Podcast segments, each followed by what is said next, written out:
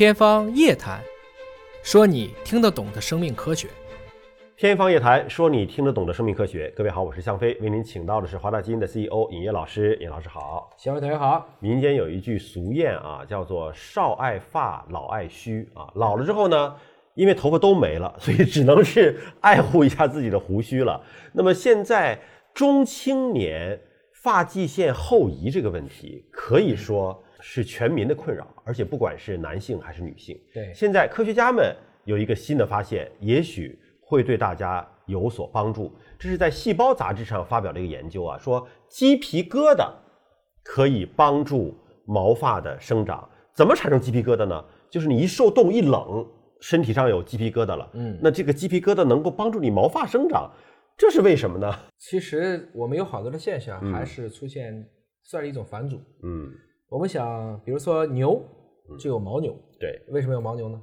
因为冷啊。哎，啊，象就有毛象，猛犸象是吧？对那是天寒地冻的地方。对嗯所以理论上讲，我们人猿相一别，我们的祖宗浑身都有毛。嗯，现在我们可能慢慢的就，因为你开始穿衣服了，有衣服了。你就没有必要因为有毛很难去打理、啊，加上众多的一种性选择，嗯我们更喜欢光溜溜的，看起来很白皙的这种男女都一样这种动体，那么大家可能就慢慢的就让人类开始变得没毛，嗯啊，尤其是在整个的东亚人，我们的体毛是比较轻的。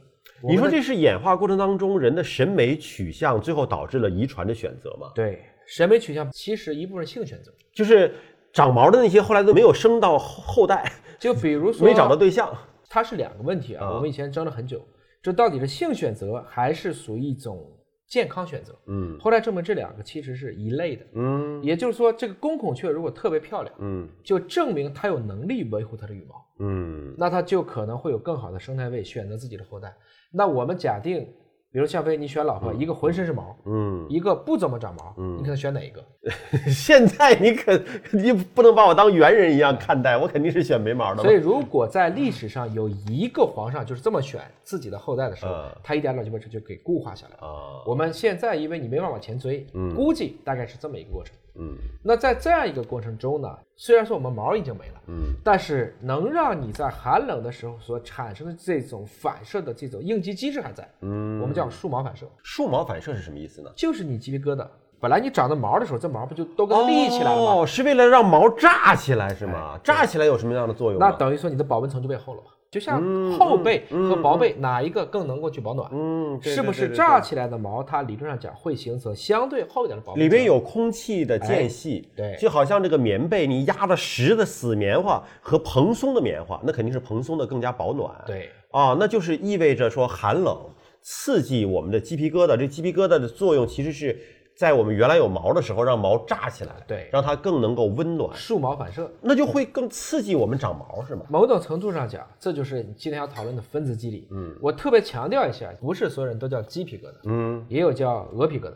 啊还有叫鸭皮疙瘩。啊，这不同国家翻译不一样不。同种族，大家就对这一个事情 啊采用不同的一个叫法，但本身是都看到了一个相关的一个现象，嗯就感觉人一旦发生了这种树毛反射，它就会体内形成一层就是鸡皮疙瘩一样的，嗯巴巴赖赖的这种感觉，其实这是一种皮肤的应激。也不是所有人都有这样的应激，有些人会特别敏感。我们也说他这个人怎么痒痒肉这么多，一摸就起鸡皮疙瘩。嗯还有的时候呢，你人打一个寒战的时候，也觉得也会有也会有这样的一些树毛反射。这本身是人类对于寒冷或导致类似寒冷的感觉的一种通路，给你带来的一种映射。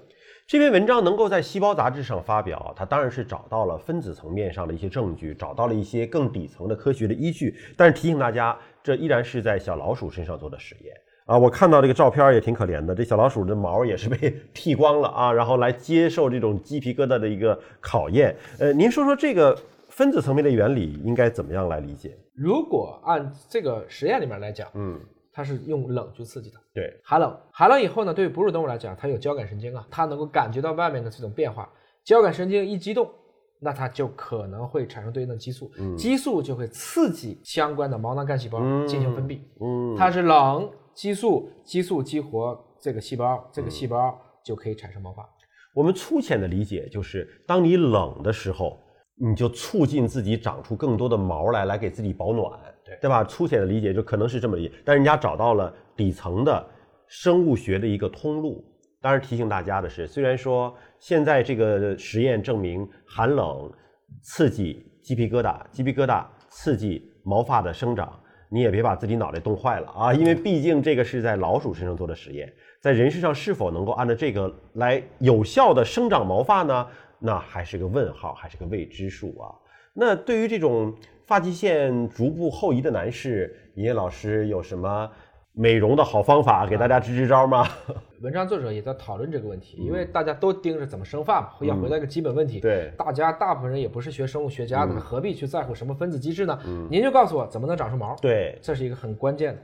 所以科学家惊奇地发现，他这个事儿是倒过来的。嗯，因为从人类毛发的生长过程，嗯，它可不是先有这个交感神经，嗯再到激素，再到这个毛囊细胞的，它是先有毛囊的干细胞，嗯再逐步的生产出一个微环境，然后调节激素和神经的。嗯其实它刚好是把我们正常长毛的速度给逆过去了。嗯这它就产生了，如果我能够直接通过一些激素的调节，或者直接对这些神经进行调节，嗯是不是就有可能，不管在哪个通道上去激活，嗯我都最后的结果是促进人体已经休眠的这些毛囊细胞能够重新复苏，接着长出毛来。嗯我们以前也讲过，比如说有一部分是通过压力，不断的去撑它，还记得吧？把那个老鼠把皮往那边抻，对抻抻抻就长出来了。嗯这个里面呢是用冷，嗯，换言之呢，啊、就是刺激它。就是折腾它，不断的去折腾它，倒不是说简单的说什么生化灵啊这样的方式去做。哎，所以你看，有的民间的土办法，说是拿一个那个钢刷子，那当然是梳子了啊，去刷头皮，对说刺激头皮有有这个可能性。我想最起码啊，嗯这种像古人一般会随身带个小梳，嗯有的时候说要舒舒百会穴，嗯，也是一种按摩是吧？其实是一种让头部放松，嗯按摩缓解这种紧张类情绪。嗯，大家也都会吧，按太阳穴，手抓抓头，对吧？哎这也是种有的时候去刮一刮我们这个颅底的这个下缘，嗯让自己会舒服一些。可能今天我们说，以前人类都觉得我这地方秃了，就抹一点东西就能长出来，嗯嗯这个未必有效。嗯但是对这部分生发的机理了解的越多，我们未来可能就会有越多的其他一些匪夷所思的，嗯你看起来不太相关的关联的方法，说不定也能有对应的一个作用。但是无论如何呢，今天我们看见的所有的方法还都只是停留在实验层面上，或者说都并非是人体的实验。现在有一种植发的方式，您您认同吗？就它可能是从头皮的某一个部分取一些活的毛囊，嗯啊，然后呢直到你有一些都不是头皮，是啊要从其他的地方去取。身体其他地方的毛是吧？对对，可能会弯曲吧，没有那么直吧？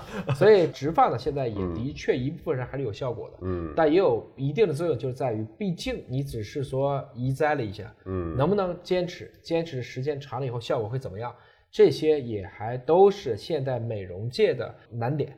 它最难就是难在我们并不知道它长期以后的结果。能持续多久？哎是吗？对，就像比如说飞秒激光到底能维持多久的效果？嗯这个技术问世到现在也就几十年时间。对所以你问能不能终身呢？今天还给不出一个对应的答案。嗯，能够终身的就是买个假发，或者干脆剃光了，就别太在意。我最后的啊感觉就是它就是一种多态性，对，就是一种多态性。你比如说我们养狗，还有人专门就喜欢养这种秃毛狗，没有毛的狗，嗯猫有人就喜欢暹罗猫，那机会也不长毛的。那为什么人类就一定要觉得非要是一头乌黑浓密的头发才是对的呢？所以有的时候是我们自己又开始性选择，对或健康选择了。自信很重要，自信的男人不在乎自己的头发到底有几根毛啊！感谢你关注今天节目，下期同样时间我们再会。